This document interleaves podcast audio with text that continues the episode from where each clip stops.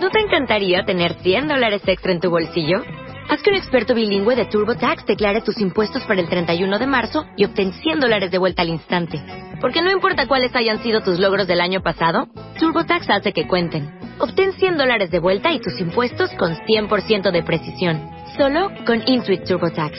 Debes declarar para el 31 de marzo. Crédito solo aplicable al costo de la presentación federal con TurboTax Full Service. Oferta sujeta a cambios o cancelación en cualquier momento.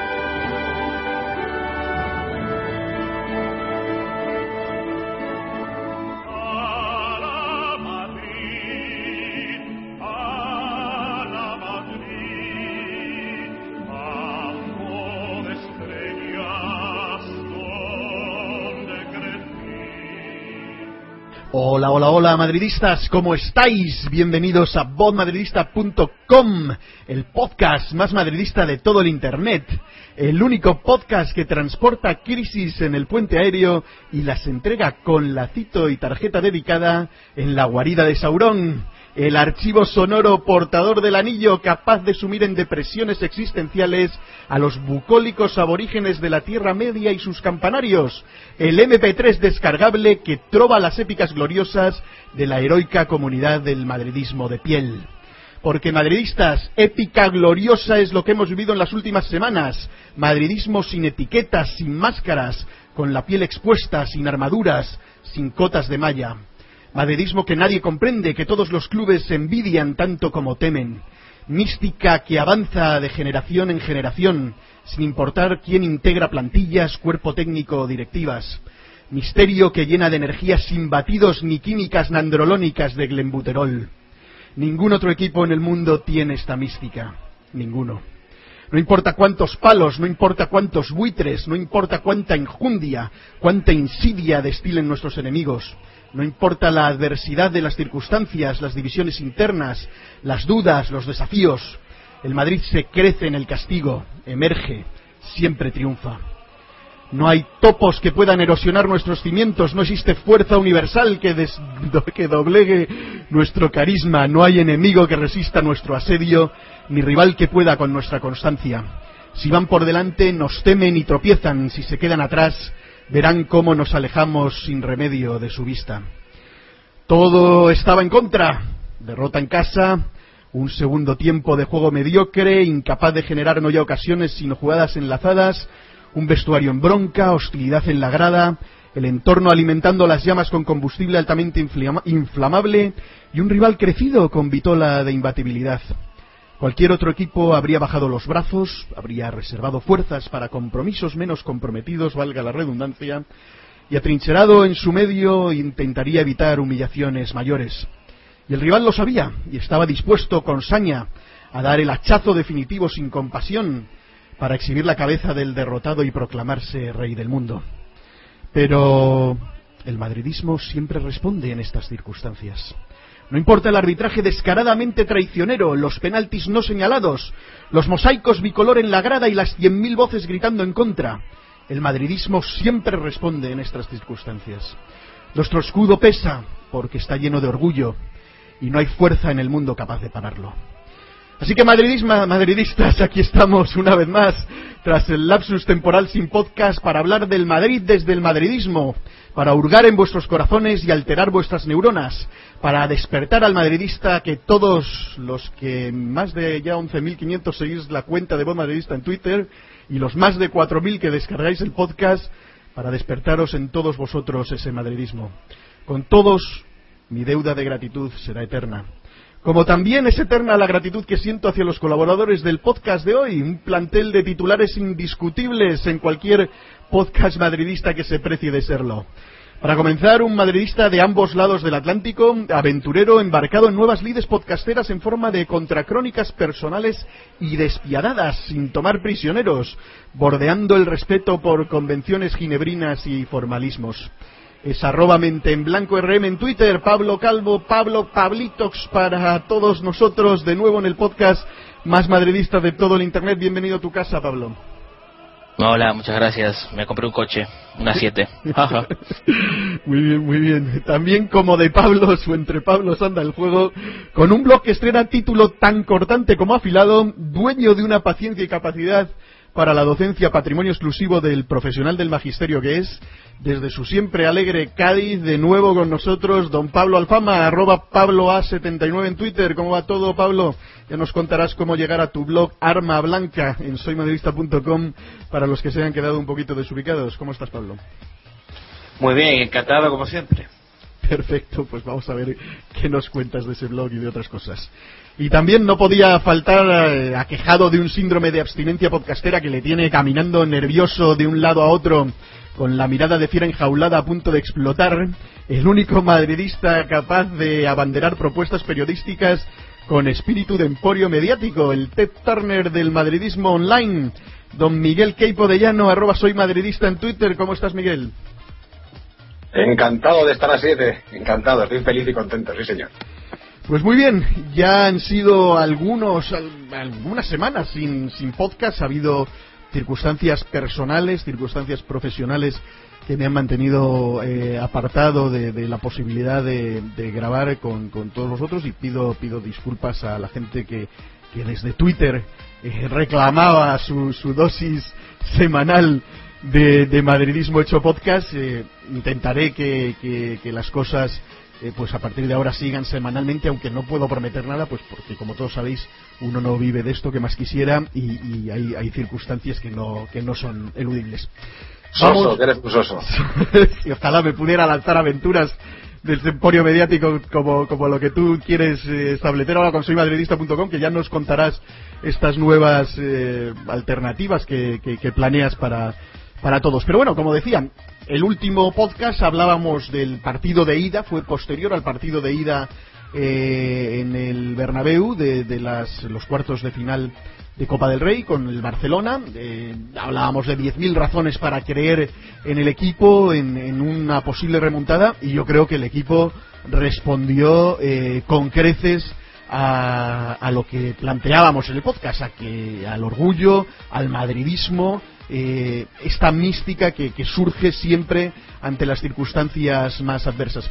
Yo quiero saber vuestra opinión, cuáles son las, las claves que veis para que un equipo que en el Bernabéu eh, sale digamos escaldado eh, con, con, unas circunstancias absolutamente adversas, un 1-2 muy difícil de remontar, es capaz de recuperar, a pesar de todo, el que ya hablaremos de todo lo que sucedió después eh, en el entorno mediático y cómo se castigó al equipo y se pretendió aprovechar esa circunstancia para, para terminar ya con, con la era Mou. ¿Cuáles son las claves que habéis visto para, para que esto se haya recuperado? Vamos a empezar con Pablitox, Mente en Blanco RM en Twitter. Eh, Pablo, eh, ¿cuáles son las claves? Yo, yo, creo que son más circunstancias eh, morales, no morales, sino ya de, de, motivación más que circunstancias de esquemas o, de brillantez de juego. Em, ¿qué, es lo que opinas tú? ¿Cómo, ¿Cómo es posible este resurgir de una semana para otra eh, dos caras tan diferentes? Mm, yo creo que tiene nombre propio esta remontada o esta nueva ola de, de motivación. Creo que Mesut Özil fue una de las diferencias que marcó el Real Madrid de la ida y de la vuelta. Fue un jugador mucho más activo, mucho más incisivo y le dio otra dinámica al partido y al esquema que intentaba mm, producir Mourinho. Y sobre todo también la incorporación de Arbeloa, quizás por la banda derecha, que le dio mucha mucho equilibrio a la defensa y al ataque también.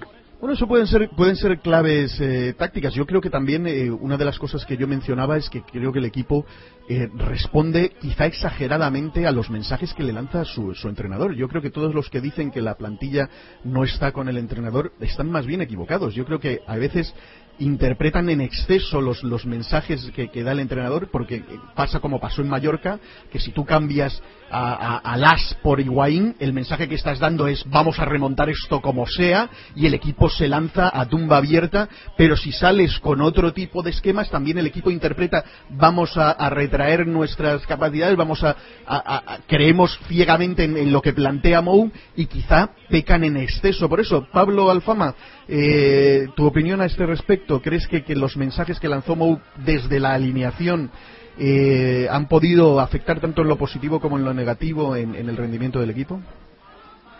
Yo creo que, lo más importante que, que, se puede resaltar de, del partido de vuelta de la Copa fue la prueba de carácter del equipo, porque yo sinceramente lo veía negro. Y lo veía negro no por la imagen de la ida, sino por el ambiente que había, que fue cuando salió lo de los chopos, el mal ambiente que estaba generando la prensa, había palos por todas partes, decía, bueno, uno se espera en esas circunstancias un equipo bastante hundido. Y, y la verdad es que me sorprendió la prueba de carácter. En cuanto a lo de las alineaciones, yo sinceramente, mirando ahora con la perspectiva del tiempo, pienso que la ida no pasa nada por reconocer que yo creo que Mo tuvo miedo. Y tuvo miedo por quizá por lo que pasó en el partido de liga, ¿no? En el que jugó con su equipo normal, excepto alguna baja que hubo y, y el equipo se vio desbordado en el centro del campo. Yo creo que de todas maneras fue un planteamiento indudablemente defensivo destinado a jugárselo todo en la vuelta y se perdió el partido por fallos defensivos puntuales que habrían sido evitables. Bueno, pues eh, ahí en realidad yo veo que una, una pequeña, a lo mejor, eh, contradicción de, que si el, planteamiento estaba equivocado y son los fallos puntuales lo que nos nos falló, bueno, a lo mejor no, no has dicho exactamente equivocado, sino solo defensivo, ¿no? Que a lo mejor era una estrategia de jugársela a una eliminatoria de 180 minutos en, bueno, vamos a ver si en la primera parte damos un, golpe de efecto y nos, nos, aguantamos atrás con el equipo contrario tendrá que abrirse a, a, la desesperada y eso salió. Los primeros 45 minutos eran, fueron de guion. Llegamos una vez, marcamos un gol y por fin aguantamos los 45 minutos sin que nos marcaran ninguno, sin el empate, ¿no? No, es que de hecho, de hecho, ese mismo planteamiento fue el que, el que hizo cuando la semifinal de, Champions. Si hacemos un poco de memoria, también fue un partido muy defensivo en el que la idea, yo creo que él plantea este tipo de eliminatorias pensando en no perderla en la ida, sobre todo. A ver, luego ya. Vale, vale. Sí, sí. No, no, no, no, porque, porque luego ya en la vuelta, es decir, son partidos en los que tampoco, yo creo que incluso es mucho más arriesgado ir a un partido de vuelta fuera de casa a encerrarte. Y yo creo que él en ese sentido sí es conservador y creo también, como he dicho, que influyó lo que pasó en el partido de liga del 10 de diciembre. Muy bien. Eh, Miguel, para ti las claves de este, de, entre comillas, resurgir, porque tampoco es eh, algo así, y, luego vamos a entrar de lleno a todo este asunto de, la que se armó, de cómo estas eh, alimañas eh, olieron sangre y se lanzaron a, dentelladas a ver si, si conseguían despojos de, de, toda esta batalla. Miguel, para ti las claves dentro de la táctico, motivacional o, las que consideres más importantes de, este resurgir y de cómo trasladamos una crisis que aparentemente era insalvable y la hemos depositado en Can Barça y además de una forma bastante, bastante evidente. Yo creo que las claves son sobre todo psicológicas.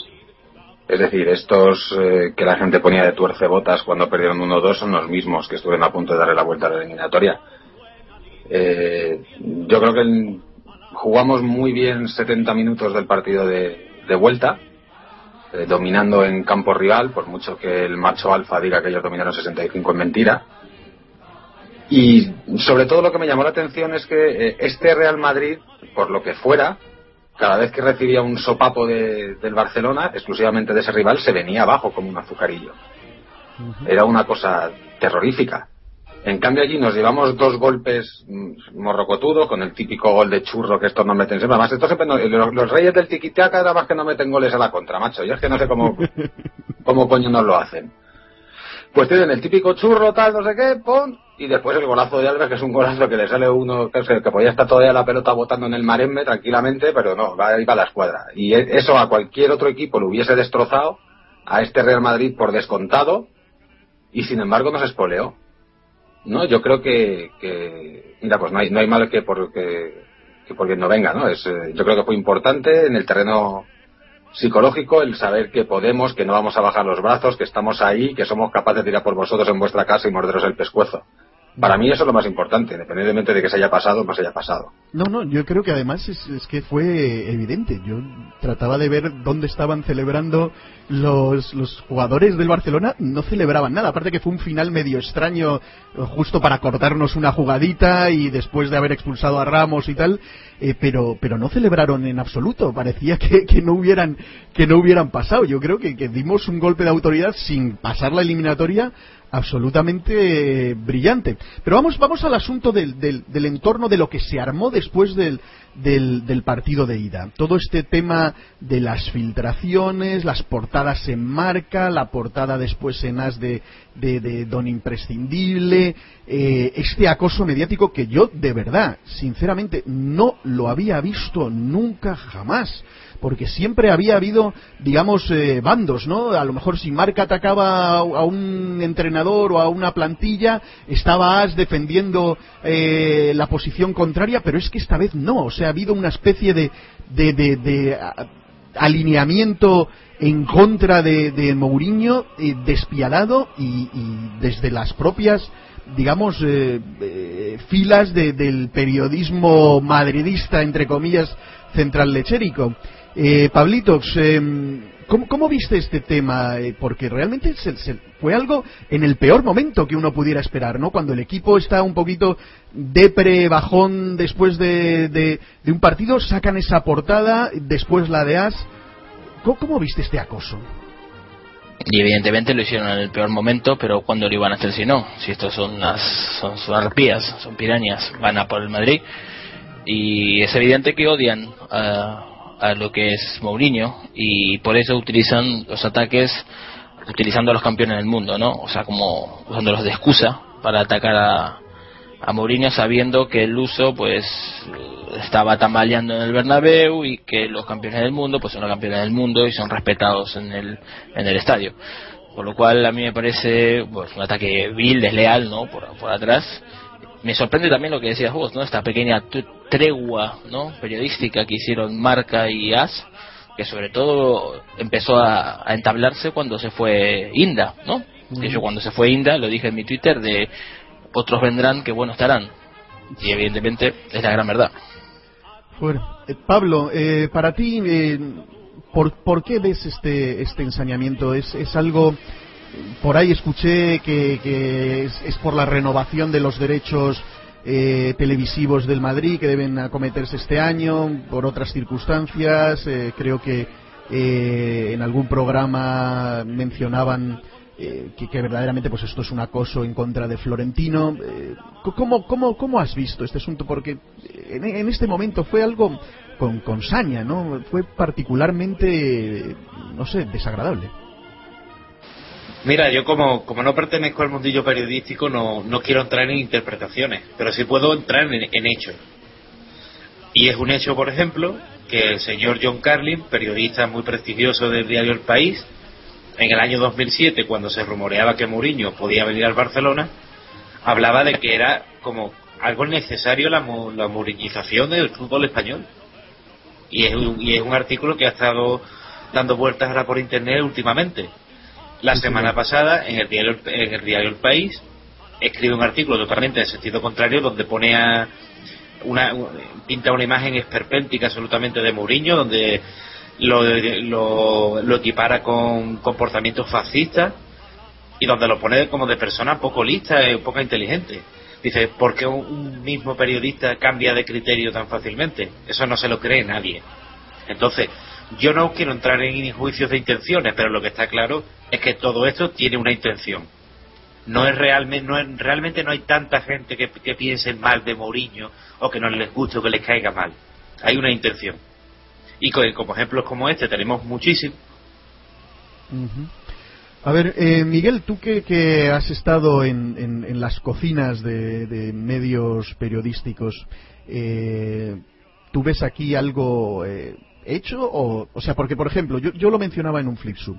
Si yo soy un periodista de marca y a mí me llega la Carbonero o quien sea, eh, con el, el run run este de lo que pasó entre Ramos y, y Mou, yo directamente, si yo soy madridista, yo no lo publico. Aunque sepa que es verdad. En el peor momento no hago leña, a, a, ni siquiera por vender más, más, más periódicos. Yo, eh, al contrario, yo trataría de, buscar otro tipo de portada. Esto es lanzarse en, a perjudicar al club de una manera, eh, no sé, sañuda. Es que hay que partir de una base y es un error de concepto que tiene mucha gente. La gente se piensa que As y Marca, por ser de Madrid, tienen que ser madridistas. Y no es así. Es decir, eh, As y Marca son periódicos de tirada nacional. Tienen tropecientos millones de ediciones. Tú compras el As mañana en Sevilla y la portada de Sevilla es distinta a la portada de Madrid. Hubo una época que incluso las páginas, las primeras páginas del periódico, cambiaban. Normalmente el As abre con el Real Madrid en Madrid y en la edición nacional. Pero en la edición de Sevilla abre con el Sevilla. En la edición de Málaga abre con el Málaga. En la de Bilbao abre con el Athletic. En, en la edición gallega, pues había hasta dos. Una había con el Celta y otra había con el Deportivo. Es que la gente tiene ese error de concepto. Dice, es que la se hace en Madrid, pero que se haga en Madrid no tiene nada que ver con ser madridista o no. Se hace en Madrid, pero es un periódico de tirada nacional. No, es solo error de concepto, sino también, mira Guardiola, como lanza lo de la central lechera. Incluso dice los amigos de Florentino. yo no he visto gente que vaya más en contra de, de Florentino que, que estos medios escritos de la capital. Bueno, pero es que además hay unos intereses económicos brutales. Eh, MediaPro está tambaleándose, y más desde que la Chacón se pegó el batacazo el otro día. Eh, su futuro pasaba por la Chacón, no ganó, y habrá que ver qué pasa. Ha salido ya publicado en la prensa española que el último pago que tenía que haber hecho al Real Madrid y al Barcelona ha llegado con un mes de retraso. No es sencillo. Eh, estos, el, Madrid se teme que van a dejar de pagar en nada porque va a quebrar. Los derechos de televisión quedan desiertos. Cada grupo, ¿cómo procura colocarse en esa carrera? No llevándose bien. Llevarse bien no sirve de nada. Lo que, lo que demuestra que estoy en la carrera es, mira qué poder tengo, que levanto la mano, te suelto un sopapo y tiemblan los cimientos de España entera. Ya, por eso mm, es más incomprensible este alineamiento de ambos en contra.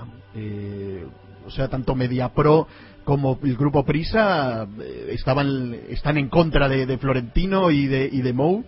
No, MediaPro mantiene una postura más cercana al club de lo que parece. Es decir, la gente sigue relacionando a Brotons con MediaPro cuando ya no está en, ese grupo. Prisa sí es terriblemente hostil, porque con Florentino yo creo que Prisa lo tiene clarinete para conseguir los derechos televisivos y luego Cada, uno coge de su pie, es decir, tú ves los telediarios de Antena 3 y como el capital principal de Antena 3 es catalán, pues siempre es igual. Tú ves, sale el Barcelona y son unos curritos esforzados, tal, cómo se le ocurra, machos, tanto el día mineros, macho, de, qué sudor y qué esfuerzo.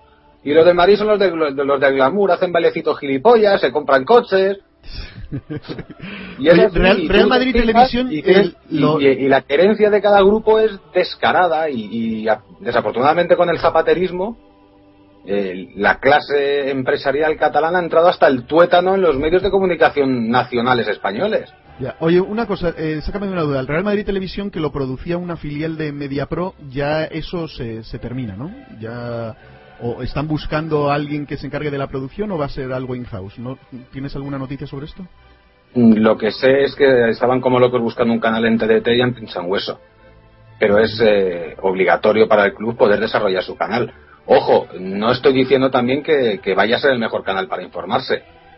Ni muchísimo menos, ¿no? Hay mucha gente que dice, el club tiene que hacer un periódico, una radio, una tele, una revista, 27 mil millones de páginas web. No, ojo, que eso no es así que es que entonces va, van a aparecer los medios de comunicación de Albania, va a ser Tele Albania, el periódico del movimiento albanés y su leche. Porque no que haya, que haya pluralismo. Ni un mísero gesto crítico hacia nada. Claro, está, está bien que haya, que haya pluralismo también dentro del madridismo. Vamos, vamos a salir un poquito de este tema y quiero, quiero ver el, el rendimiento de, de algunos jugadores también en, esta fase final, desde lo del Barça y un poquito eh, haciendo un resumen de, esta, de esta primera vuelta. Y quiero empezar por, por Cristiano, porque eh, creo que yo pedía en CR7 We Trust eh, en Twitter que Cristiano apareciera en estos dos derbis y sinceramente mm, yo creo que sí ha aparecido. La gente lo ha dejado un poquito de lado, pero para mí ha sido uno de los jugadores que ha destacado con nota en, en ambos partidos. Mm, no solo ha marcado gol eh, en, en, los dos partidos, gol en el Camp Nou, gol en el, en el Bernabéu, sino también ha demostrado un, un esfuerzo eh, defensivo interesantísimo, eh, cero obsesión incluso le veo hasta más atinado, las, las faltas parecen entrar un poquito más, más atinadas que antaño. Y viene, vengo a sacar esto a colación porque se habló mucho de, de, lo que se pitó, de lo que se pitó a Cristiano y también eh, últimamente creo que hasta ha habido, se ha coreado eh, su nombre en el estadio.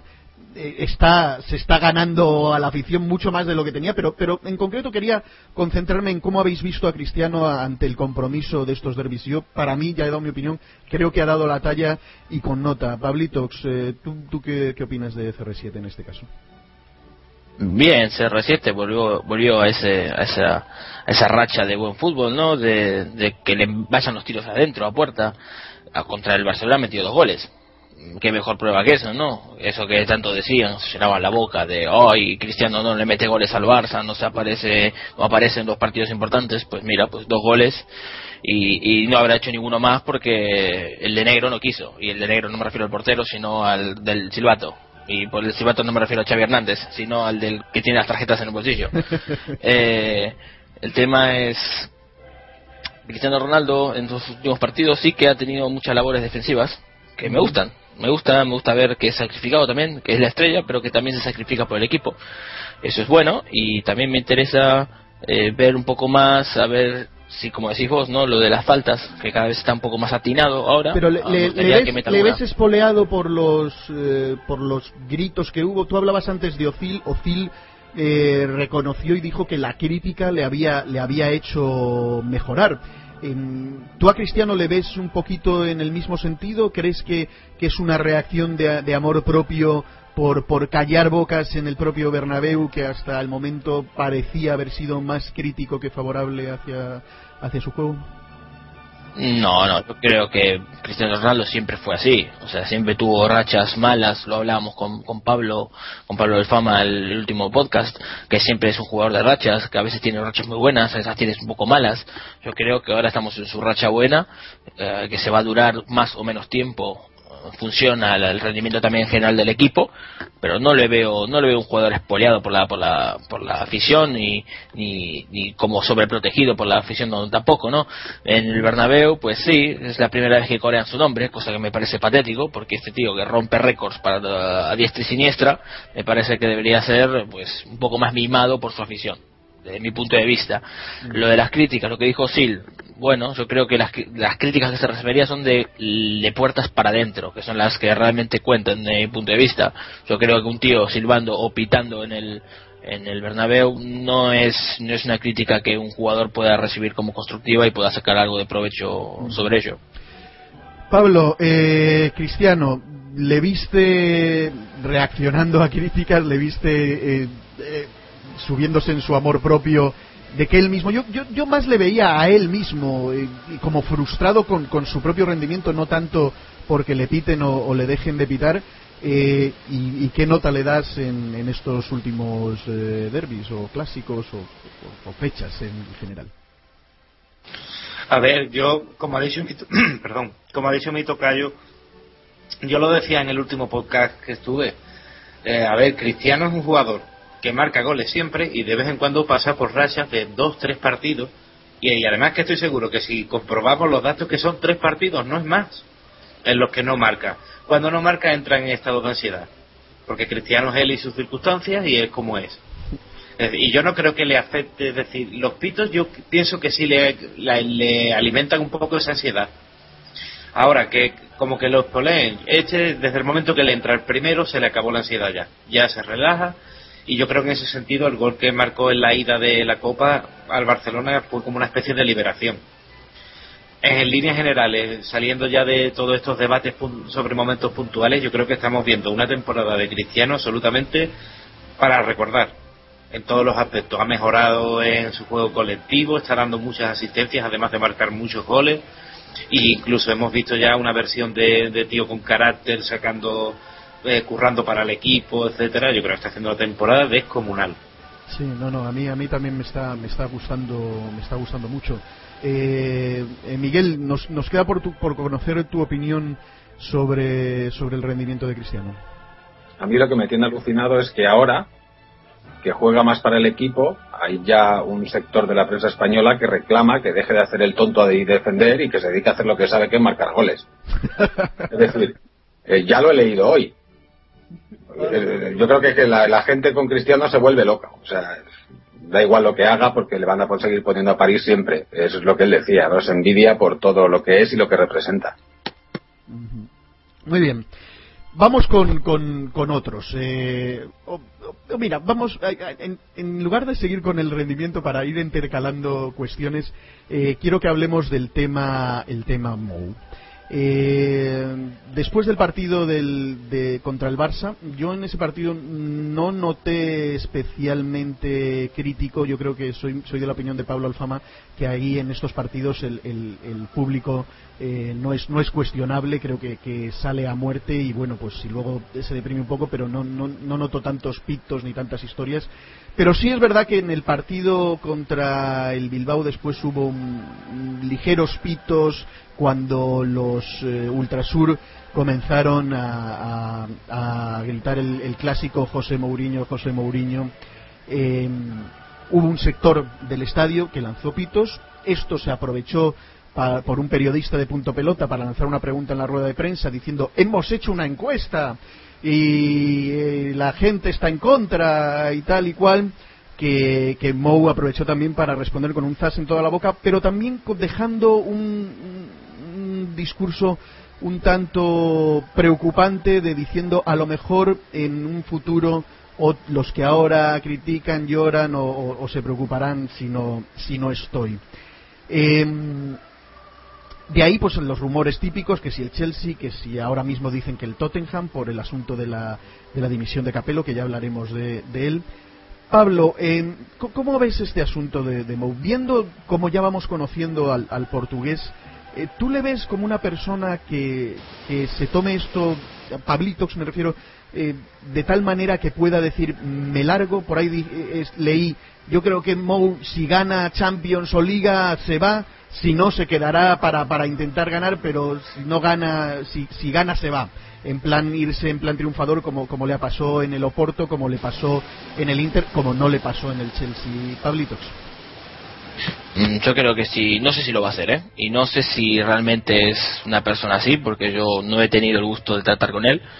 Pero yo, honestamente, si soy José Mourinho a día de hoy y yo escucho que mi afición me pita porque no le he ganado al, al Barcelona o al Poyalona o al que sea, yo honestamente me cabrearía mucho y quizás sí que tiraría un mensaje así de a ver que me voy.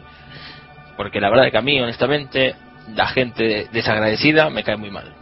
Y me parece que es un poco desagradecido por parte de los aficionados que han pitado su nombre esto de que de, de, lo que acaba de lo, lo, que hicieron en el Bernabéu no esto a mí esto de pitar a la gente a mí ya no me va no me, no me cae muy bien. Pero ya de por sí decirle a esta gente o sea eh, pitar a este a este tío que básicamente se está dejando los huevos por el madridismo hay que decirlo seamos honestos con nosotros mismos. Si el tío el tío no quiso joder al Madrid cuando salió con ese esquema el tío se habrá equivocado perfecto. Pero el tío es lo más madridista desde Santiago Bernabéu quizás hay que, hay que respetarlo y hay que ser agradecido con eso.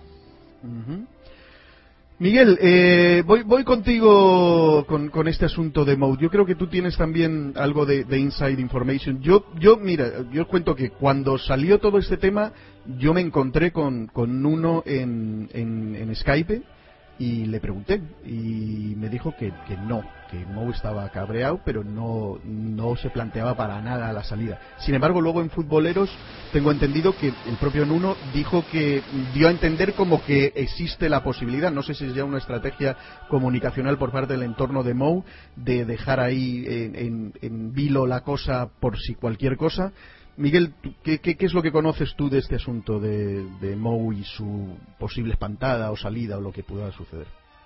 Bueno, yo lo que puedo contar es, eh, primero, a qué vinieron los pitos, porque lógicamente al ir al Bernabéu conoces gente de todo pelaje y condición, como hay en cualquier sitio, y sé lo que piensan algunos de los que pitaron. No pitan el juego contra el Barcelona, no pitan el planteamiento que dispuso Mo contra el Barcelona, no pitan ninguna salida de pata de banco de Mo. Pitan exclusivamente una cosa.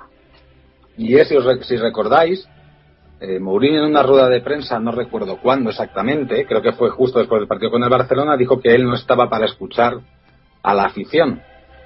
Porque el día que perdimos 1-2 hubo un cierto run run. Eso a algunos socios les ha cabreado mucho. Esa frase. Exclusivamente esa frase. Ni el juego ni gaitas. Yo he hablado con socios que pitaron a Mourinho el día del Athletic. Y es lo que dicen, dicen, la afición está para algo, no tiene que, si yo sé que no me va a escuchar, pero que no lo diga públicamente. no pitaron a Mourinho cuando pronunciaron su nombre por, por megafonía a la hora de dar las alineaciones. Pitaron a un sector, que eran los Ultrasur, que empezaron a corear el nombre de José Mourinho al final del partido. Es decir, esa gente pitaba el no me vayas a tocar las narices ahora, cantando el nombre de un tío que nos desprecia. Es decir, no fue ni siquiera dirigido a él. Después, respecto a, lo que piensa Mourinho. Pues cuando Mourinho se vaya a ir del, del Real Madrid va a ser muy fácil saberlo. Facilísimo. Y esa circunstancia todavía aún con todos los signos que hay, que algunos se prevén con su bolita y tal, no se ha dado. En su última temporada en el Inter, desde el mes de octubre, que fue cuando empezó a hablar con el Real Madrid, en octubre, en todas, repito, todas las ruedas de prensa que dio José Mourinho esa temporada, todas pronunció el nombre del Real Madrid. En todas. A ver, eh, el Madrid hablaba desde octubre con, con Mourinho, o sea, ya desde octubre estaba decidido Pellegrini out. Desde el día siguiente que perdimos 2-3 con el Milán en casa. Vaya. Bueno, pues esa señal. Ya publicado en Soy Madridista, por cierto, para esos que se chotean tanto. bueno, bueno, no, no, esa, esa señal entonces no está ahí. Eh, eh, yo sinceramente creo que no creo que se vaya. Yo creo que eh, es más, yo creo que ha salido reforzado después de, de, todo esto. Y si yo fuera Mous estaría aún más convencido de que estoy hecho para, para estar en este club que ninguna otra cosa que, no voy a poder vivir con, con, la tranquilidad del retiro, porque él no está hecho para eso. Yo ahora los que dicen que al Tottenham me parece absurdo. El Tottenham no podrá tener todo el abolengo y la historia que queráis, pero no es un, club que le vaya a dar la, el potencial mediático y, el protagonismo que, yo entiendo que la personalidad de Mou requiere. Eh, y, sinceramente eh, no veo no veo por dónde Mou decida salir y peor en unas circunstancias medio anómalas porque el entorno le da palos y, no y no lo resiste lo que lo que además todo el mundo sabe que, que, este banquillo requiere este tipo de, de, miserias, ¿no, eh, Miguel? Sí, eh, eh, yo lo que lo, que veo más de esto, es decir, Mourinho puede ser lo que sea, puede ser anti-español, se va a cargar el fútbol de aquí, tal, es un portugués mentecato que vende toallas y albornoces en sus ratos libres, tal, todo lo que quieras. Pero tonto no es.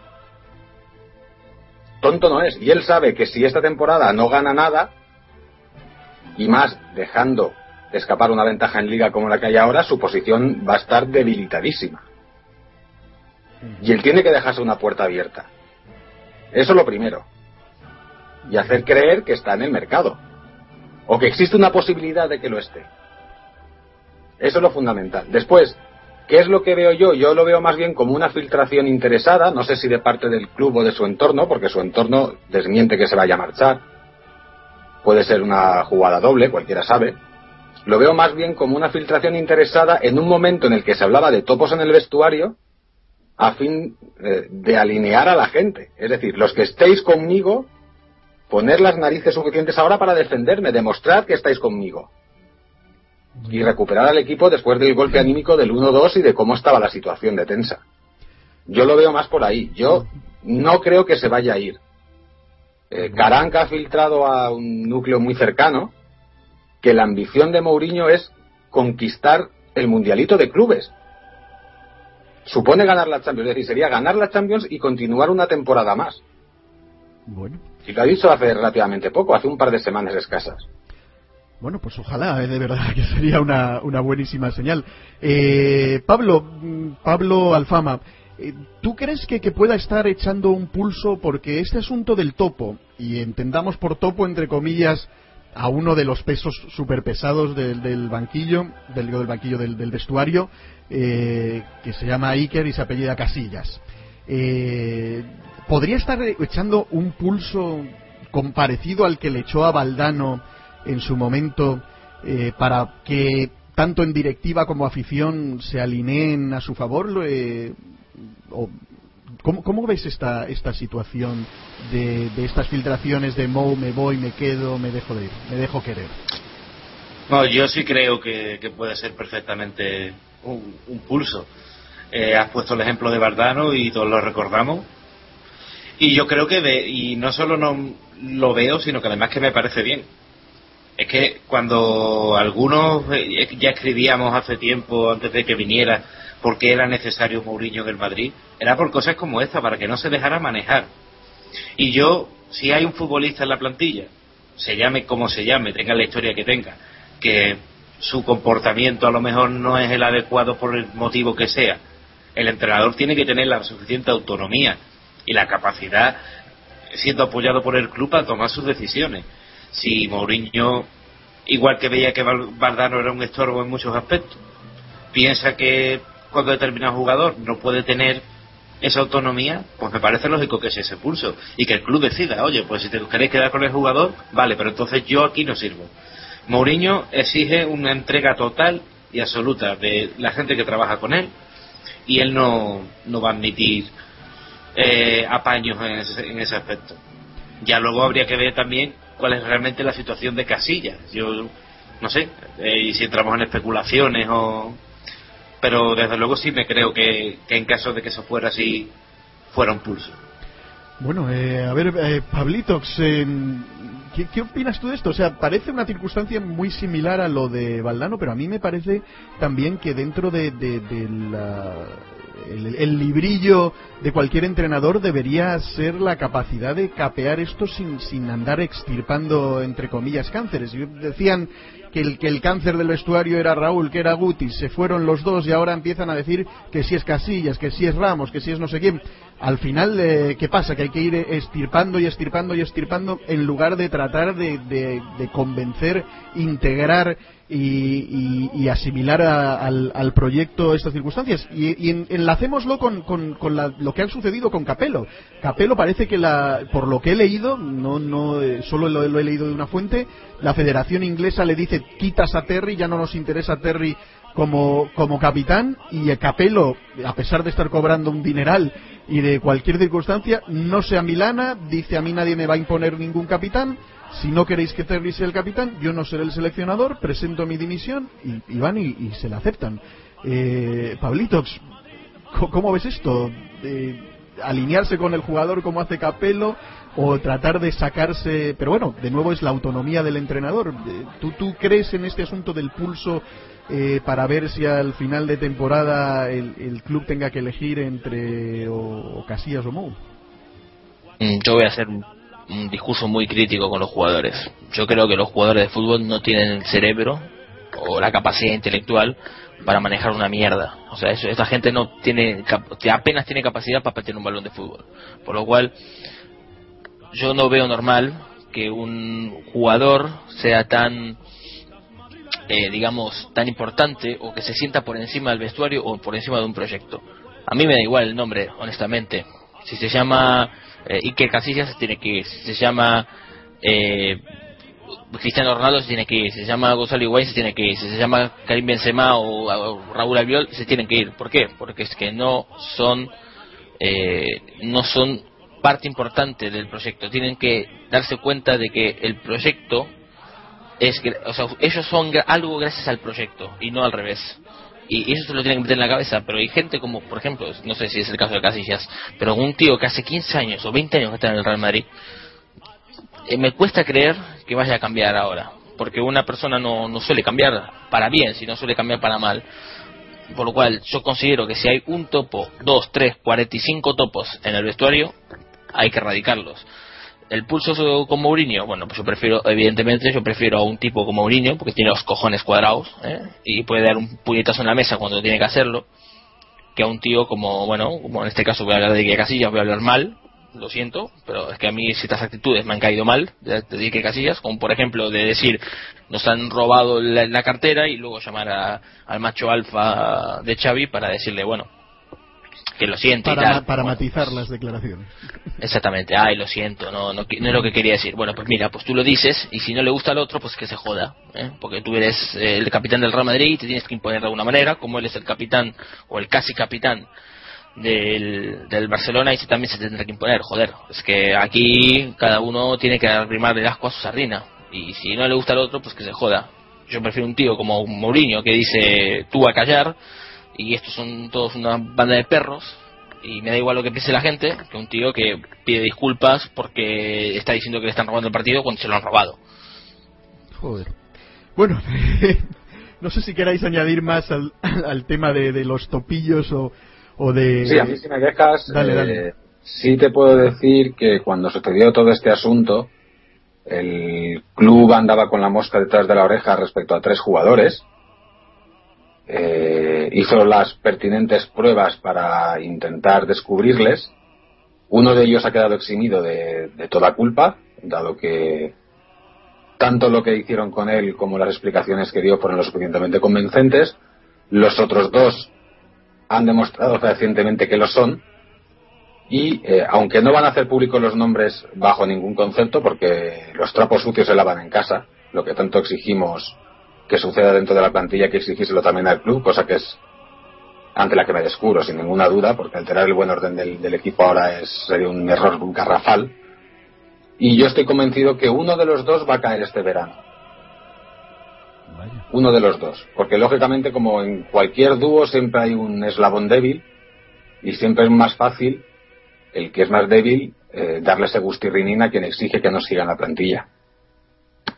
Bueno, eh, pues vamos entonces a seguir con el asunto del, del rendimiento. Hemos hablado de, Cristiano y ahora yo quiero hacer un, grupito de, jugadores que, creo que han demostrado. Bueno, me, he quedado un poco alterado con esto que dices de, tres, porque lo que se había hablado siempre fueron pues los que aparecieron en la portada, Ramos y, Casillas. Bueno, ahora hay un, el tercer hombre en plan en plan novela de, Le Carré o de, de quien sea. Pero en fin, eh, va- vamos al rendimiento de, de- otros jugadores. Para mí, eh, clave, y yo sé que ahí Miguel eh, no era muy favorable al asunto porque le prefieren el lateral. eh, Sergio Ramos, imperial, eh, magnífico, con, con, con, con orden, con, con autoridad, con gol, con ofensiva, con, con buen trato de balón en la salida, realmente salvando algunos, algunos errores como quizá ese gol de, de Puyol en el que parece que la marca debería haber sido de él y no de, y no de Pepe. Em, para mí, uno de los jugadores clave. Con Ozil, por supuesto, este renovado Ozil, pero no quiero dejar de, de mencionar eh, a Kaká. Kaká, sinceramente, me, me- me está gustando, me está pareciendo que, que ha asumido un papel sin, sin la ansiedad de ser estrella, eh, con, muy, muy buen rendimiento, con una capacidad también defensiva importante, recuperando balones, dando muchas más salidas a, a, Xavi Alonso que cuando juega con, con un lazo, con Pepe ahí en el, en el centro del campo, eh, generando muchas más alternativas también para el propio para el propio Ozil a la hora de, resolver a quién le da el balón antes de buscar el pase quisiera que hablásemos de ellos y también de los delanteros, porque se ha iniciado en, algunos medios el debate de si el Madrid está buscando eh, otro 9, se habla de Llorente, se habla incluso de, de poder tantear de nuevo la posibilidad del, del. Y quería que, me comentarais qué opináis, voy a empezar por Pablo Alfama esta vez, qué opináis de, de, estos jugadores en concreto, tanto Ramos, eh, digamos, Kaká, y, los dos delanteros, Pablo Alfama.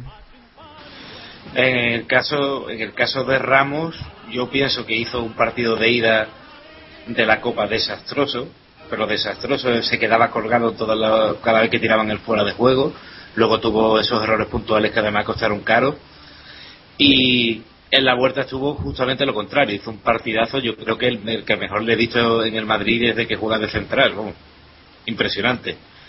Luego de los otros jugadores, Kaká yo creo que hace una labor quizá un poco más oscura de lo que se espera de él, ayudando al centro del campo, pero le va bien, le va bien. Eh, tiene poco recorrido, es decir, tiene un número de minutos que solo es los que puede rendir, pero lo está haciendo bien. Sí, exactamente. ¿no? Mou, como que le ha reservado, le, le cambia en el minuto 60, minuto 70, le, le, cambia por un callejón que también quiero mencionar como, como una de las grandes, eh, los grandes aciertos en, en cuanto a, a, fichajes de este año. Pero ¿no crees que, que, que, como yo decía, que, que, le da como más alternativas a, a, tanto a Alonso como a Ozil a la hora de, de buscar a quién pasarle la pelota? Sí, Porque no, no, está tan, tan, alineado en la banda como quizá era en el Milan, donde, donde su francada elegante, su llegada a fondo para dar el pase de la muerte era más, más visible. Ahora está en esta otra función ahí, en una especie de, de, intermedio de tierra entre, entre el centro del campo y, o sea, de enlace, que, que a mí me está gustando mucho, Kaká, sinceramente. Eh, es que es un jugador que, pero quizás las virtudes que tenía antes ya ha ido perdiendo muchas de ellas. Y sin embargo lo que lo que conserva es clase. Y yo creo que Mourinho lo está gestionando muy bien. Está aprovechando los minutos que tiene está intentando exprimir eh, los tiempos de Kaká y, yo creo que lo está le, está sacando el máximo rendimiento posible y luego de los otros jugadores el caso de Ozil es tremendo es decir Ozil es un jugador que tiene cuatro o cinco balones de oro en los pies ya solo depende de que se dedique a hacer lo que está haciendo últimamente o lo o la, o, la patoseada de temporada que llevaba. El asunto de los delanteros, Higuaín, Benzema, ¿te decantas por alguno? ¿Como sustituto de ellos? No, no, no como sustituto, sino del rendimiento que están teniendo. Eh, alguno le ves mejor que otro. Realmente esta competencia creo que les ha beneficiado a los dos. Hombre, yo creo que Benzema yo, yo he sido un jugador muy crítico con Benzema. Pienso que se le ha tenido una paciencia que no se ha tenido con otros muchos jugadores. Ahora, desde el momento que ha empezado a rendir, Benzema es mucho, muchos jugadores. Y Guaín, unas grandes virtudes, y cuando llegan estos días de remontada, te gusta tenerlo ahí en tu bando. Pero pienso que Benzema está varios escalones por arriba. A ver, Pablitos, tú ya nos comentaste que, que Ofil era de, tus destacados. ¿Qué opinas de estos otros, Ramos, eh, Kaká y los dos delanteros? Bueno, Sergio Ramos nunca fue santo de mi devoción, pero hay que reconocer de que los partidos que está haciendo de central son muy buenos, ¿no? O sea, digamos que son majestuosos. Eh, por otro lado, Kaká tampoco es un jugador al que me, al que me, que me quita el sueño, digamos. Pero sí que es verdad que ayuda un poco a descargar lo que es el centro del campo y sobre todo le permite a Osil encarar con, el, con la portería de frente, que es donde cuando hace daño, ¿no? Al tener un jugador más que se tiene que ocupar el centro del campo rival, quizás le dejan un poco más de espacio a, a, a Osil. No es casualidad de que Osiris se ha recuperado su gran nivel cuando ha jugado con Kaká, a pesar de que haya jugado uno otro partido antes. Pero quizás Mourinho dio en la clave ¿no? de, cómo plantarlos en el, campo, a todo el centro del campo, para dejarlos dejar los, espacios libres para que Osil pueda encarar de frente. Eh, los delanteros, bueno, es que también van un poco por rachas, ¿no? Estos delanteros son, son curiosos. Siempre se van intercalando las rachas. Por ejemplo, ahora Benzema está pasando por una racha un poco floja, me da a mí la impresión, ¿no? Como que está un poco paso, está, no presiona, tiene mucha clase en los pies, ¿no? Por lo cual siempre, siempre puede hacer un buen regate o sacar un, latigazo, porque arma muy rápido el tiro. Pero ahora se lo ve como que Higuaín le ha ganado un poco el pulso, porque, claro, porque, bueno, Higuaín Si Higuaín hubiera metido esa a los 7 segundos en el, en el Camp Nou, vamos, es que hubiera sido para ponerle una estatua. No, es que Higuaín, es que Benzema lo hubiera metido. Lo que pasa es que no sé si Benzema hubiera llegado a esa situación. ¿Entiendes lo que quiero decir? Sí, sí. Eh, Higuaín es un tío que nunca se rinde. Y eso puede ayudar en ciertos momentos de, de la temporada, porque eso hace falta más punto honor que fútbol. Entonces, Higuaín siempre llega, siempre sabes que esa que las tiene, las puede fallar, pero ningún otro delantero del mundo la tendría, esa oportunidad. ¿Por qué? Porque pase de atrás, pasaría, iría trotando, no presionaría y pasaría el tema, por lo cual no tendría la situación. En cambio, este tío siempre las tiene, por lo cual eh, son delanteros muy complementarios. Yo creo que podrían jugar los dos. Son de hecho, jugado a veces los dos y funciona bien. Sí, exactamente. Yo siempre me decanto un poco más por Higuaín, porque soy un poco más eh, del punto honor, del honor, de casta, orgullo, más que del fútbol de toque para un delantero, y aparte que me parece más killer que el que Benzema. Eh, eso sí, si hablamos de reemplazos, lo siento, echo a los dos y traigo al Sergio Leonel Agüero, ¿eh? mucho, futbolista. Joder, pues yo no sé si cambio los dos por, por Agüero. no, uno de los dos, de. Muy bien, eh, me queda por conocer la opinión de Miguel de estos jugadores o si queréis destacar alguno otro, pero nos hemos metido ya un poquito en, tiempo y no quiero dejar de pasar este asunto del, dopaje.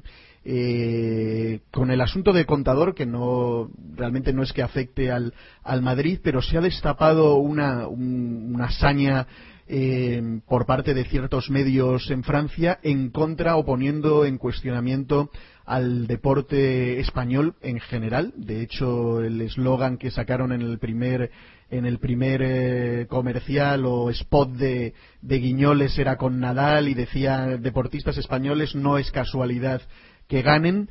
Em, poniendo incluso los emblemas de varias eh, federaciones de tenis, de otras cosas, también la de fútbol en, en, ese aviso. Luego han seguido con contador y la última ha sido sacar a Casillas firmando con una con una aguja hipodérmica. Eh, Miguel, todo este asunto del, dopaje lo hemos comentado a veces que, si fuéramos realmente estrictos, pues, pues gente como Messi, que, ha recibido abiertamente unas dosis exageradas de hormona del crecimiento, cuando realmente no es que la necesitara para vivir, solo que se quedaría un poquito más bajito de lo normal.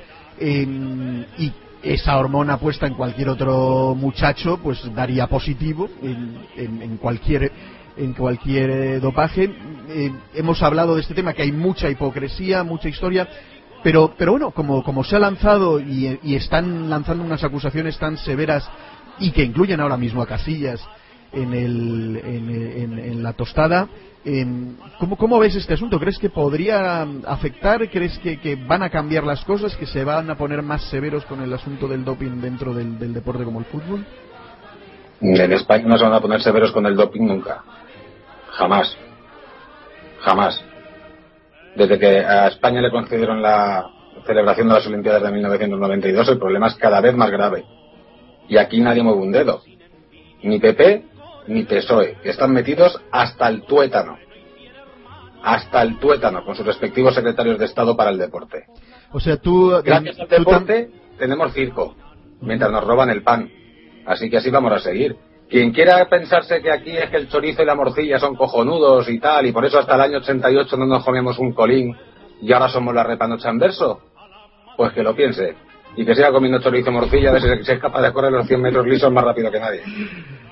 Eh, a ver, porque es verdad que hay, hay victorias y victorias, ¿no? y además en, todo, de repente en básquet, mundial y olimpiadas, o de todo, en, en, tenis también, en, ciclismo, bueno, dentro de, la circunstancia después de, de Indurain.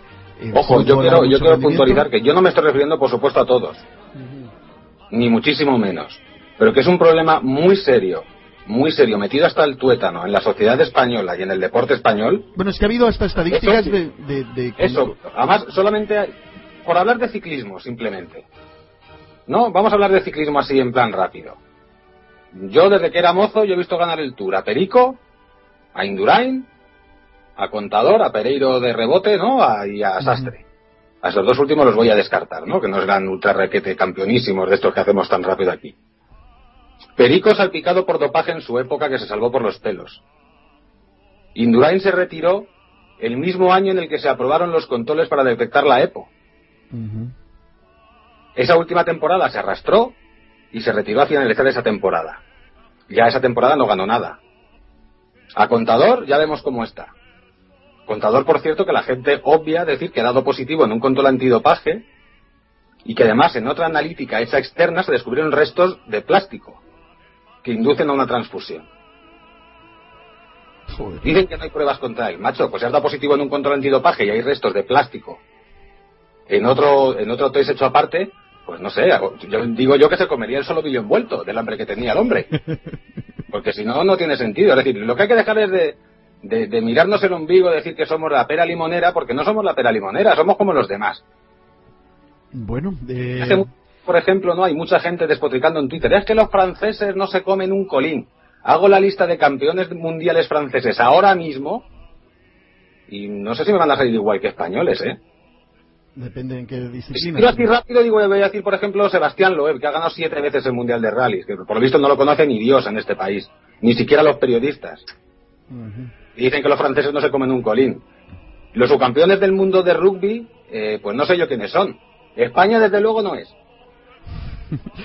Bueno, eh, yo, sinceramente ya, di mi opinión sobre, sobre el tema del doping. Yo creo que debería permitirse controlado y normal y corriente y, se acabó. Yo esto de, superhombres nacidos genéticamente y tal y cual, pues a mí me da igual. Yo mira, yo sinceramente yo no soy, yo me, da sana envidia que, Messi esté jugando en el rival. Me parece un jugadorazo y se lo debemos a, a las hormonas, o sea, básicamente porque si no tendría otro tipo de rendimiento, no sería el superclase que es, eso también estoy convencido de que es así, pues ¿por qué no agradecérselo a la ciencia y a la química? Yo, sinceramente, a mí me parece que hay demasiada hipocresía en todo, en todo este, en todo este asunto y no es que ala abrir la mano alegremente porque podría ser un poquito un poquito peligroso pero pero sinceramente no no veo el por qué si se exige tanto rendimiento tantos cada vez más partidos cada vez a mayor ritmo cada vez a mayor nivel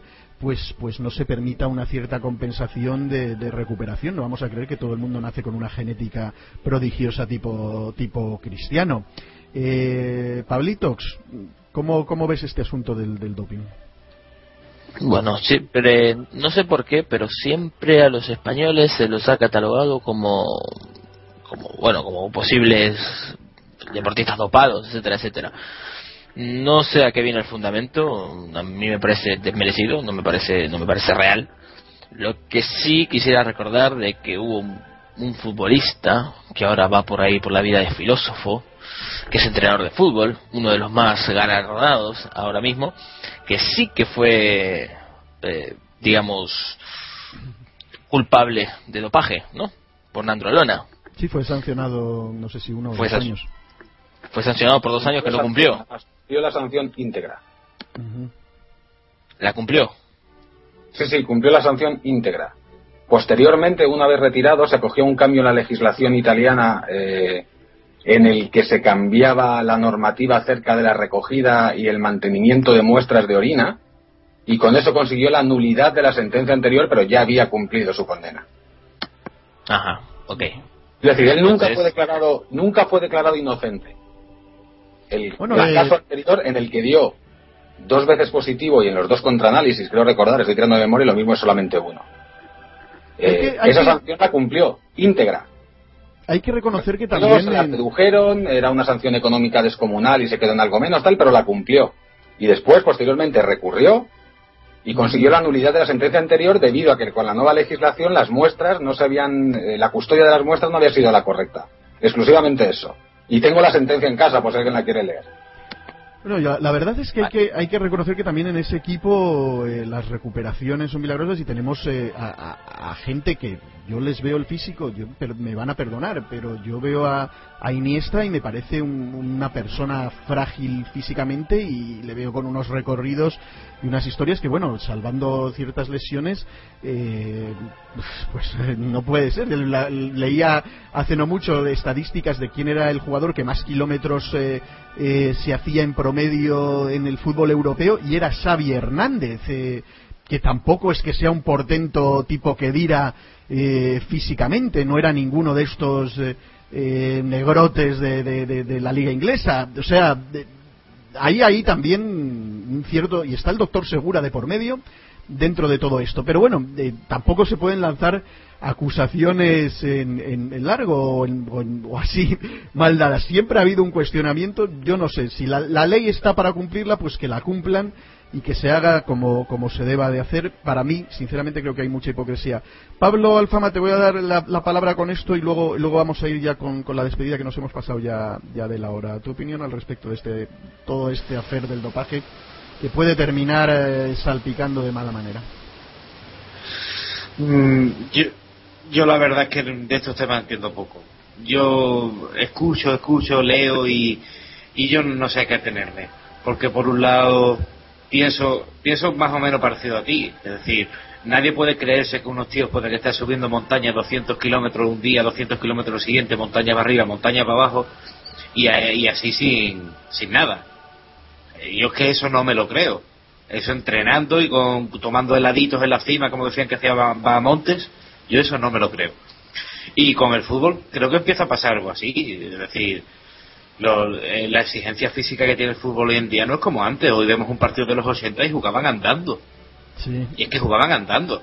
Y, y, tú ves, y bueno, y has mencionado el caso de Xavi Hernández. Xavi Hernández era un jugador que cuando tenía 23, 24 años, había muchos, y yo tengo amigos culés, y me acuerdo perfectamente que decían que no valía. Era un futbolista que no valía porque no tenía físico. Eh, recuerdo cuando se hizo ridículo en la Eurocopa aquella de Portugal, que fue uno de los jugadores señalados en la selección. Decían que no se puede competir en, eh, en partidos importantes contra grandes selecciones con este tipo de jugadores débiles, etcétera. Y de pronto, cuando justamente cuando eh, está llegando a una edad en la que supuestamente su físico debería ir para abajo, se convierte en eso, en una especie de portento que es el que más corre. Pues, pues como tú dices, no se puede acusar sin pruebas y yo desde luego no acuso a nadie. Ahora, huele a quemado por algún sitio. a ver, Miguel, que me estás pidiendo por interno la, palabra sobre este tema. Dale, dale. Sí, no, yo solo quiero mm, decir que por supuesto que, que el fútbol está pringado. Yo no sé hasta qué extremo, pero que está mm, pringado es indudable. Por ejemplo, una persona que trabajaba en el mundo del ciclismo y que fue sancionado por seis meses, no, no sancionado, fue condenado a seis meses de prisión, perdón, por las autoridades francesas, trabaja con un equipo de fútbol de primera división española y también con un equipo de baloncesto de la Liga Endesa. Ahora en la actualidad. ¿Qué más hay? Pues el médico personal de uno de los ciclistas más conocidos, de todos los tiempos, me atrevería a decir incluso, eh, sobre el que además siempre hubo sospechas, nunca se ha podido demostrar nada y tal, es asesor médico y así figura en su currículum de un destacadísimo equipo de la primera división española. Hay un miembro de la Agencia Mundial Antidopaje, especialista en eh, tratamiento del, eh, del dopaje, este que se encubre con el asma y tal, y los ventolines y leches de esos, que es asesor médico de otro equipo de la primera división española. ¿Qué pasa? Que tienen una plantilla de 23 asmáticos, macho, para que el tío de la ama, dedicado al dopaje con, con, medicamentos que tratan el asma, tenga que ser asesor médico de ese equipo. Hay equipos que tienen fisioterapeutas y directores médicos que han colaborado con ciclistas que estuvieron implicados en la Operación Puerto y, colaboraron con ellos en esa época, además. Bueno, eh, la verdad es que me da mal sabor de boca terminar con este tema, así que no voy a terminar con este tema. Quiero que conocer la opinión eh, que tenéis con respecto a este asunto de, los siete puntos. Eh, ¿Creéis que será suficiente? ¿Creéis que, mm, que, peligran? Estos partidos que vienen pueden ser partidos trampa. Justo Levante y Santander eh, fueron los dos partidos donde perdimos puntos de manera un tanto, un tanto extraña.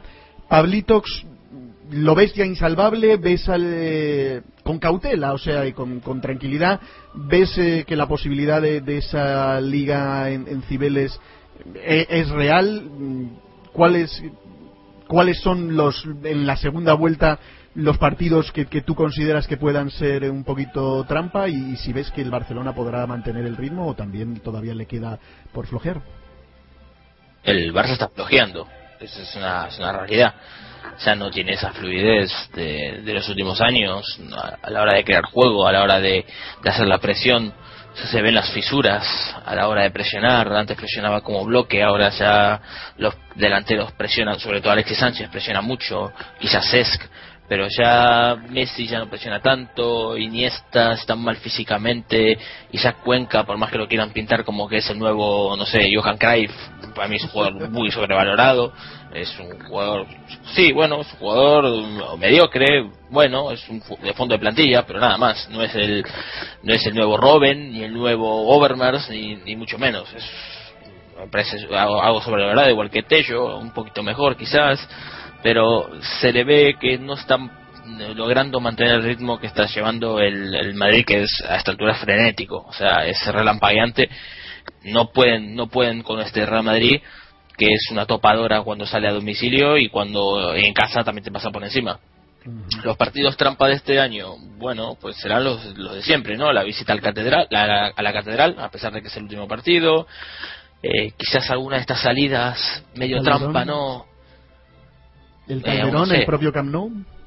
El Calderón no. El Camp Nou confío en que no va a ser relevante. O sea, yo doy el partido por perdido. O sea, no por, no por mala no por poca confianza ante los, con los jugadores, sino por el simple hecho de que no me no me no me resulta no me resulta determinante digamos no para lo que es la, la temporada me parece que si contamos esos puntos como que tenemos cuatro de ventaja pues hay que jugar desde ahí. Y si perdemos, es una circunstancia del partido, de, ese momento. Después el partido de trampas, el Calderón, como ya sabe, bueno, el patético es, son seis puntos gratis al año, así que a mí no me parece no me parece riesgoso. A, mí me preocupa, pero más que esté Simeone, pero más que esté Jesucristo, da igual, da igual, estos tíos, estos tíos no nos ganan.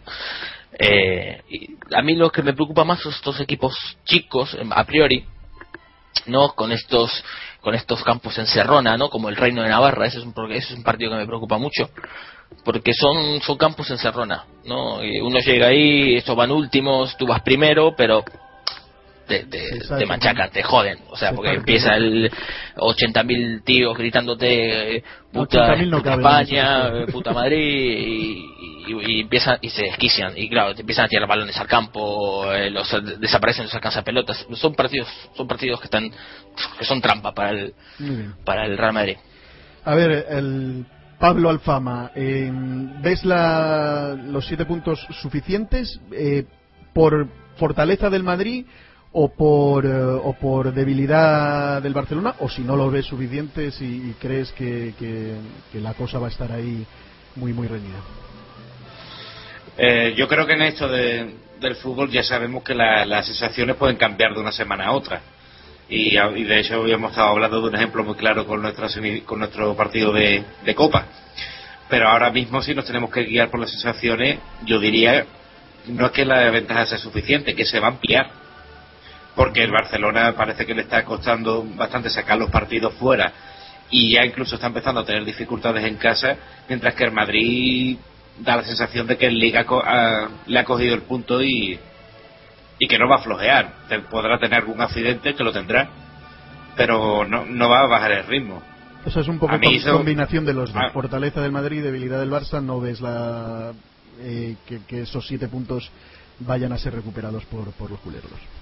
A mí es que sobre todo lo, que, lo que me hace ser muy optimista es que si recordamos a principio de temporada tuvimos un bache físico tremendo del equipo donde se dejó un partido en el campo del Levante, luego un empate en Santander y hubo aquella mini crisis que hubo por entonces. Ahora hemos pasado un bajón físico evidentísimo también después de las Navidades y sin embargo hemos salido con pleno de victoria. Yo creo que ese es un síntoma de claro de equipo campeón. Cuando empiezas a ser capaz de jugando mal, sacar partidos adelante, es que ya estás en la onda. Muy bien, eh, la verdad es que le iba a dar la palabra a Miguel, pero parece que hay problemas, hay problemas técnicos. Yo soy un poquito de la opinión de, los dos. Eh, creo sinceramente más en la posibilidad, lo dije en Twitter un poco exagerado, de que si en la primera vuelta les hemos sacado siete, soy de los que creo que en la segunda les sacaremos 14, eh, más que ellos recuperar. Pero es que yo, yo les veo a ellos con, con esa mentalidad de siempre de, de, que, ellos, que ven si el Madrid fuera el que estuviera a siete puntos, aquí eh, no me cabría duda de que la lucha iba a estar hasta el final y de que las posibilidades del Madrid estarían ahí. Pero siendo el Barça el que está detrás y ya un poco sobrados y otras historias, me da la impresión de que no van a ser eh, capaces de, de, remontar y más con un Mou más en control, más convencido y recuperando a Di María, recuperando a Kedira, recuperando a los lesionados, donde ya vas a poder jugar eh, de muchas otras, otras maneras y otras circunstancias. Sinceramente, creo que los motivos para el optimismo están. Ya me conocéis a mí, que eh, soy eufórico en estas cuestiones, así que eh, pues también tengo, tengo ese feeling de que, de que el ciclo mm, definitivamente de liga se ha terminado. Vamos a ver qué sucede en Champions. el, el bombo puede ser eh, pues caprichoso y puede deparar alguna historia, pero no veo tampoco en Europa, más allá del propio Farsa, eh, nadie que nos pueda hacer sombra y presiento que esta, esta temporada 2012 va a ser eh, enormemente positiva para, para el Real Madrid. No hemos hablado ni de, de Arma Blanca ni de, ni de la contracrónica. Os, voy a hacer la palabra solo para que le comentéis a, a, los oyentes del podcast sobre, sobre estas, estas opciones que tienen ahí online. Pablo Alfama, eh, Arma Blanca era tu, es una remodelación de, de tu blog, eh, que antes era Mente en Blanco, parecido al, nombre del de Pablitox. Eh, cuéntanos un poquito qué quieres hacer, vas a seguir en la misma línea, cómo, cómo trabajas esta nueva versión, porque hay un remodelado soymadridista.com. Cuéntale cómo llegar a Arma Blanca a todos los que nos escuchan.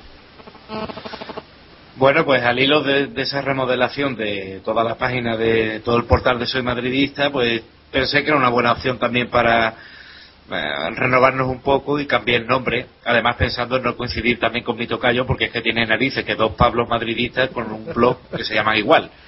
Es decir, y se me ocurrió este de Arma Blanca. En principio el blog no yo pienso seguir en mi línea, pero sí pretendo con el tiempo y introduciendo alguna algún cambio, empezar a hacer quizás unas entradas un poco más cortas, ya sabes que yo soy famoso por cómo me playo y, y bueno, eh, pretendo quizás empezar a hacerlo un poco más cortante.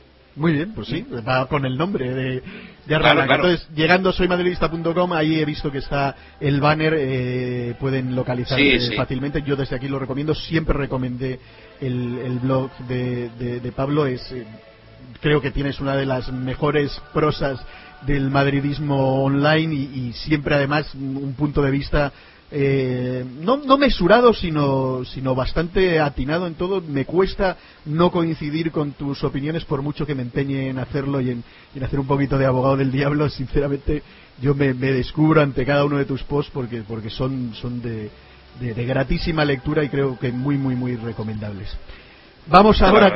Nada, hombre, agradecerte a ti por tomarte el tiempo y la, el, tiempo básicamente de, compartir tu talento con, con el resto. Pablitox, eh, cuéntanos tú de tus contracrónicas em, con, con, tu estilo particular. No dejas títere con cabeza, no, no, no te preocupa criticar a quien haya que criticar y, y echar las, las loas a quien haya que hacerlo. Cuéntanos cuéntale a la audiencia cómo llegar a estas contracrónicas eh, de, cada partido que estás haciendo. Bueno, el blog es menteenblancomadrid.blogspot.com. Es un proyecto que empecé ya hace casi dos años.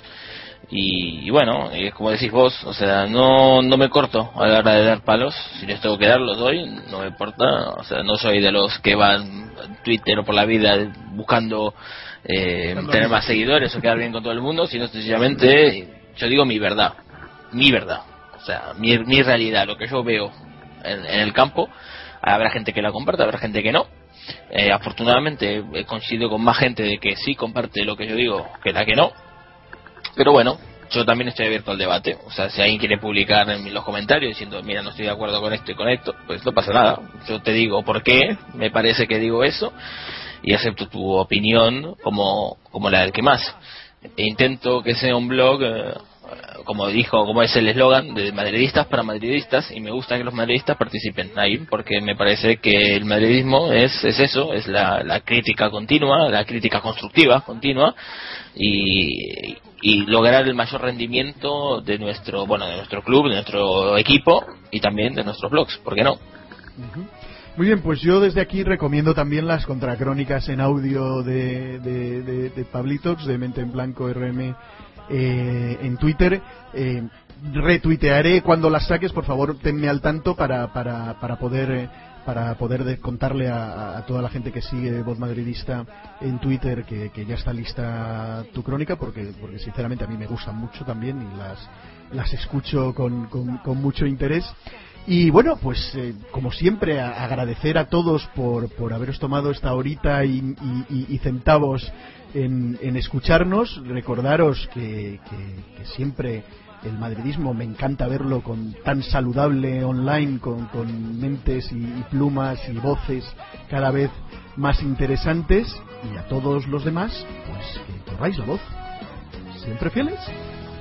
Siempre fieles.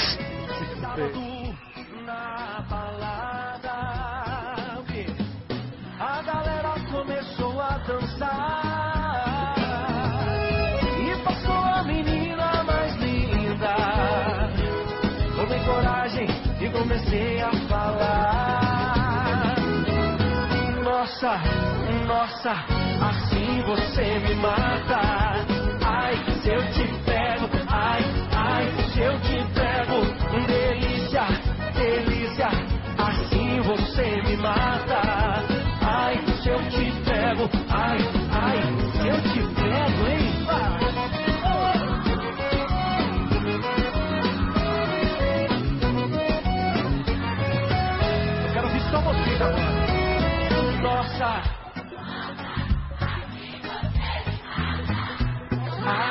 eu te pego. Que delícia, delícia, assim você me mata.